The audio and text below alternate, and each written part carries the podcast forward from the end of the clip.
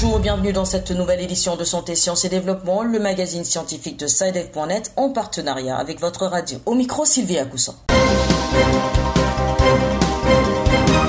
Au sommaire de cette édition, lutte contre la circulation des faux médicaments. La Côte d'Ivoire prend le taureau par les cornes. La centrale de distribution des médicaments dans le pays met en place un système de tracking qui permettra de veiller à ce que les produits pharmaceutiques ne se retrouvent pas entre des mains inexpertes. Au Tchad, la malnutrition demeure un caillou dans la chaussure des autorités. Avec un taux de prévalence de plus de 32%, ce fléau continue d'être une véritable pesanteur pour le développement du pays. Covid-19, une start-up camerounaise met au point un portique permettant la désinfection complète des usagers à l'entrée des entreprises. Nous aurons un entretien avec Serge Lionel Djidjou, son promoteur. Enfin, ne manquez pas nos autres rendez-vous habituels, à savoir la question de la semaine dans la rubrique Kesako et bien sûr l'agenda scientifique.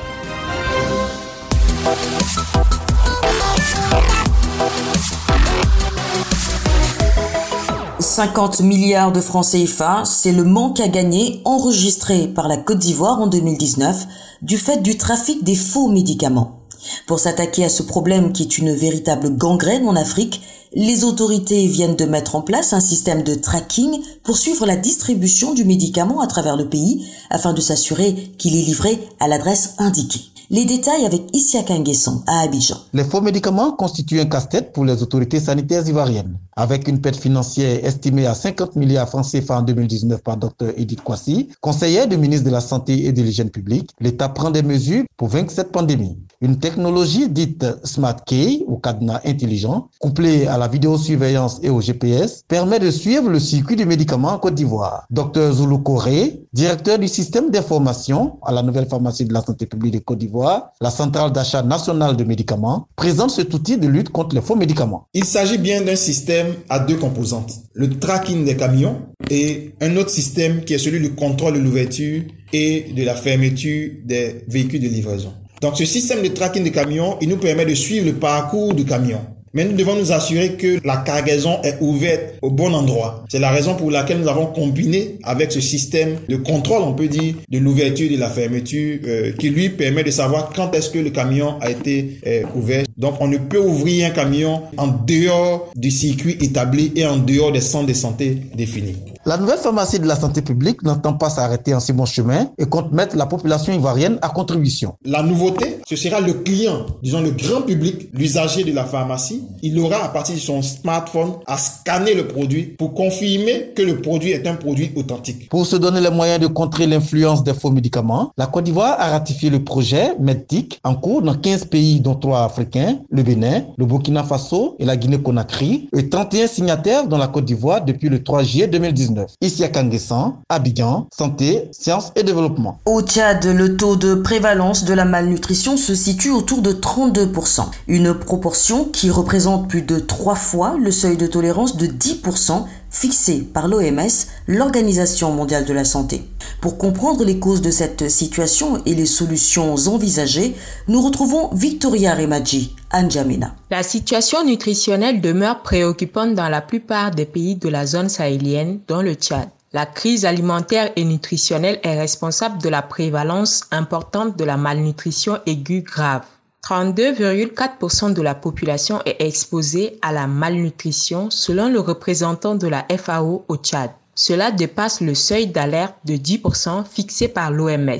Pour cause, différentes crises que le Tchad connaît à savoir les catastrophes naturelles, les déficits agricoles à chaque campagne, les déficits d'investissement entre autres. Chez les enfants, premières victimes de la malnutrition, l'une des raisons est le sevrage précoce. En effet, la durée de l'allaitement au Tchad est la plus courte enregistrée en Afrique. Pour le représentant de la FAO, Mohamedou Mansour Ndiaye, le Tchad dispose des moyens pour remédier à la malnutrition. Il y a des terres fertiles, il y a de l'eau qui est accessible à des coûts très raisonnables et il y a une jeunesse. Et pour nous, ce triptyque terre, eau et jeunesse constitue les fondamentaux à partir desquels on pourrait réussir une politique de sécurité alimentaire et de nutrition correcte de la population nous sommes partisans pour un système éducatif tchadien qui intègre un, curriculum euh, lié à l'éducation pour euh, la nutrition dans les écoles. Rappelons que le coût de la faim au Tchad équivaut à 9,5% de son PIB. Victoria Remadi, N'Djamena pour Santé, Sciences et Développement. Au chapitre de la lutte contre la Covid-19, l'Agence universitaire pour l'innovation, une start-up rattachée à l'université de Nchang au Cameroun, construit depuis quelques mois des portiques que l'on dispose à l'entrée des entreprises. Cet appareil qui est déjà fonctionnel auprès de plusieurs administrations et entreprises au Cameroun assure la désinfection automatique de tous ceux qui entrent dans l'établissement. Pour comprendre comment cela marche, nous avons rencontré Serge Lionel Didjou, le promoteur de cette start-up. Il est interrogé à Douala par notre reporter Julien Chongwang. En quoi consiste ce portique De quoi s'agit-il concrètement? Alors, dans le cadre du Covid, on est face à un virus sans traitement où la recommandation principale, c'est des gestes barrières. Dans le cadre de cette prévention, il est question d'une désinfection maximale des mains, du corps, des espaces pour combattre le virus. Et vous observez que dans ce contexte, les gens essayent comme ils peuvent de proposer euh, de l'eau, du savon, des gels hydroalcooliques, toutes ces méthodes qui nécessitent l'intervention d'une personne ou euh, des contacts physiques, soit sur le savon, soit sur le robinet, ainsi de suite. Donc, on s'est imaginé quelle peut être la méthode automatique sans contact qui permettrait la désinfection la plus efficace et la plus globale. Et on en est donc arrivé à imaginer et à matérialiser le portier de désinfection. C'est un outil qui, placé euh, à l'entrée d'un édifice, euh, oblige les gens qui y passent à soumettre la main à une solution désinfectante et en même temps à, voir leur corps et leurs vêtements aspergés d'un spray désinfectant. En même temps que la semelle de leurs chaussures est désinfectée par un tapis imbibé de désinfectant. Nous pensons que c'est le moyen le plus rapide parce que par usager, ça fait à peine 10 secondes. Euh, c'est le moins cher. L'usager coûte finalement euh, à peine 15 francs CFA. Et puis surtout, ça nécessite l'intervention de personnes. Parce que l'une des choses qui se passe et qui font que les autres méthodes de désinfection peuvent ne pas être très bien suivies, c'est qu'à partir du moment où quelqu'un doit s'en occuper, il peut être fatigué, il peut être narcissiste avec tout ce que ça comporte et dont les gens peuvent se dérober. Cet appareil, quelle est sa viabilité? Une fois que la crise de la Covid-19 sera passée Qu'est-ce qu'il deviendra? Alors, cet horizon de fin du Covid est un horizon très incertain. Toujours est-il que je pense qu'il y aura une civilisation post-Covid. Je pense que du moment où il y a eu le Covid, avec l'effet foudroyant que nous voyons, euh, on va vivre dans la crainte d'un nouveau Covid, d'un Covid qui ressurgit, d'un Covid qui aurait muté ou de quelque chose de similaire. Donc je pense que du point de vue de l'hygiène, de la désinfection, on va garder quand même des choses fondamentales pour se prémunir. Mais s'agissant particulièrement des portiques, il va évoluer. Vous allez voir que nous l'avons conçu avec de l'électronique embarquée. C'est un portique qui se prépare à recevoir d'autres capteurs, des détecteurs de métaux, des caméras thermiques, de la reconnaissance faciale. Donc le, le, portique pour nous est un outil qui va rentrer dans les domiciles, dans les entreprises, aujourd'hui pour la désinfection, mais pour avoir des usages qui vont se réinventer au fur et à mesure. Combien il coûte alors, on a fait un portique standard qui peut marcher au soleil avec juste la désinfection, qui coûte 650 000 francs. Donc, qui est solide, qui a une batterie, qui peut fonctionner au solaire. On a un modèle avec de l'électronique embarquée, qui fait la désinfection, mais qui est assez intelligent. Qui dit à l'usager qu'il a assez désinfecté, il doit partir avec des bips sonores, qui vous dit le nombre de personnes qui sont passées euh, depuis un certain temps, mais qui surtout prépare l'avenir, qui a donc ce kit d'électronique qui permet d'accueillir d'autres capteurs. Alors, en dehors des portiques, on fait des tunnels. Ça, c'est pour des endroits où on voudrait que les usagers ne s'arrêtent même pas. Vous savez, dans une école ou à, l'usine, tout le monde passe à la même heure. Si une usine commence à 8 heures, tous les employés arrivent entre 7h40 et 8h, ils doivent passer. Donc, il n'est pas question qu'ils passent un à un en s'arrêtant devant un portier. Le tunnel, donc, c'est le même concept de désinfection, sauf que le parcours est plus long. Nous le faisons sur 2 mètres 40 pour que le temps de passage, les mains levées, suffise à avoir une désinfection correcte. Est-ce que le produit a été homologué? Le ministère de la Santé l'a acheté après l'avoir examiné. Il se trouve que c'est pas directement un matériel médical, donc c'est pas soumis à une homologation euh, médicale. Alors le ministère de la Santé l'a acheté, le ministère de Mines vient de nous passer commande de trois portiques. Donc il y a quand même une notion de l'État. Serge Lionel Djinjo, merci. Je rappelle que vous êtes le directeur de l'Agence universitaire pour l'innovation au Cameroun.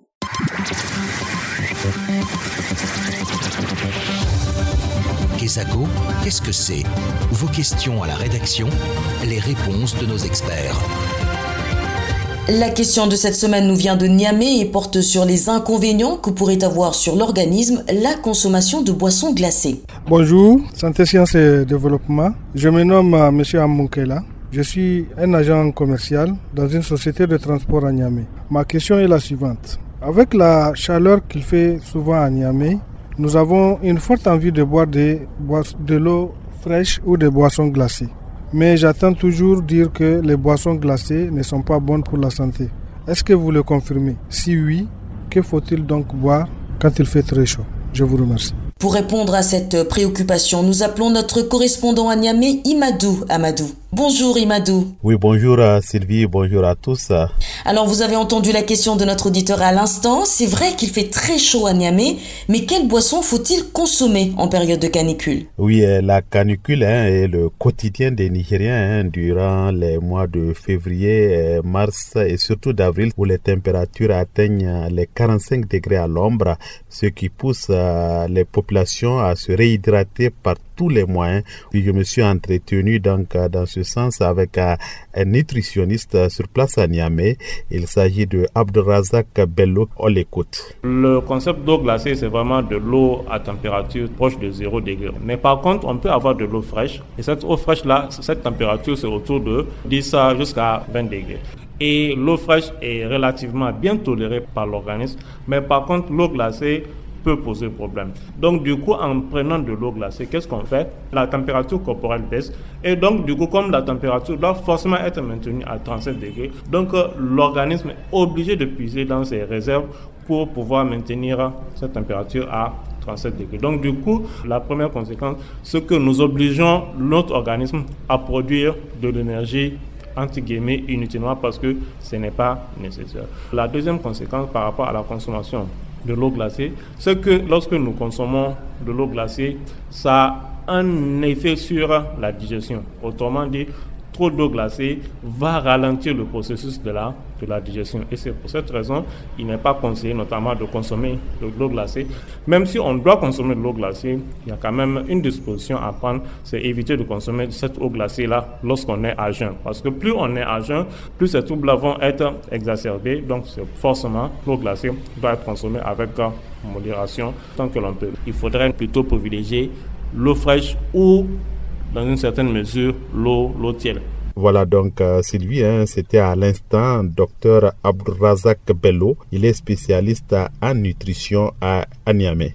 Merci Madou. Je rappelle que vous êtes notre correspondant au Niger. Bonne journée à Niamey. Merci Sylvie, à bientôt. Si vous aussi vous souhaitez nous adresser vos questions, une seule chose à faire, écrivez-nous au numéro WhatsApp suivant et laissez votre question au plus 221 78 476 87 80. Je répète le plus 221 78 476 87 80 pour participer activement à cette rubrique de santé, sciences et développement. Veuillez aussi noter que vous pourriez tout simplement décider de nous envoyer un email pour poser vos questions et l'adresse email quant à elle est celle-ci podcast@sidev.net. Podcast s'écrit P O et Sidev s'écrit S-E-C-I-D-E-V. Je répète, podcast.sidev.net. L'agenda. Nous accueillons à présent Bilal Taïrou pour l'agenda scientifique de la semaine. Bonjour Bilal. Bonjour Sylvie. Que nous proposez-vous cette semaine? Quelques événements phares à retenir cette fois-ci. Le 17 septembre, Eurasia Web organise à Sikasso au Mali le congrès mondial sur les plantes médicinales et les produits naturels.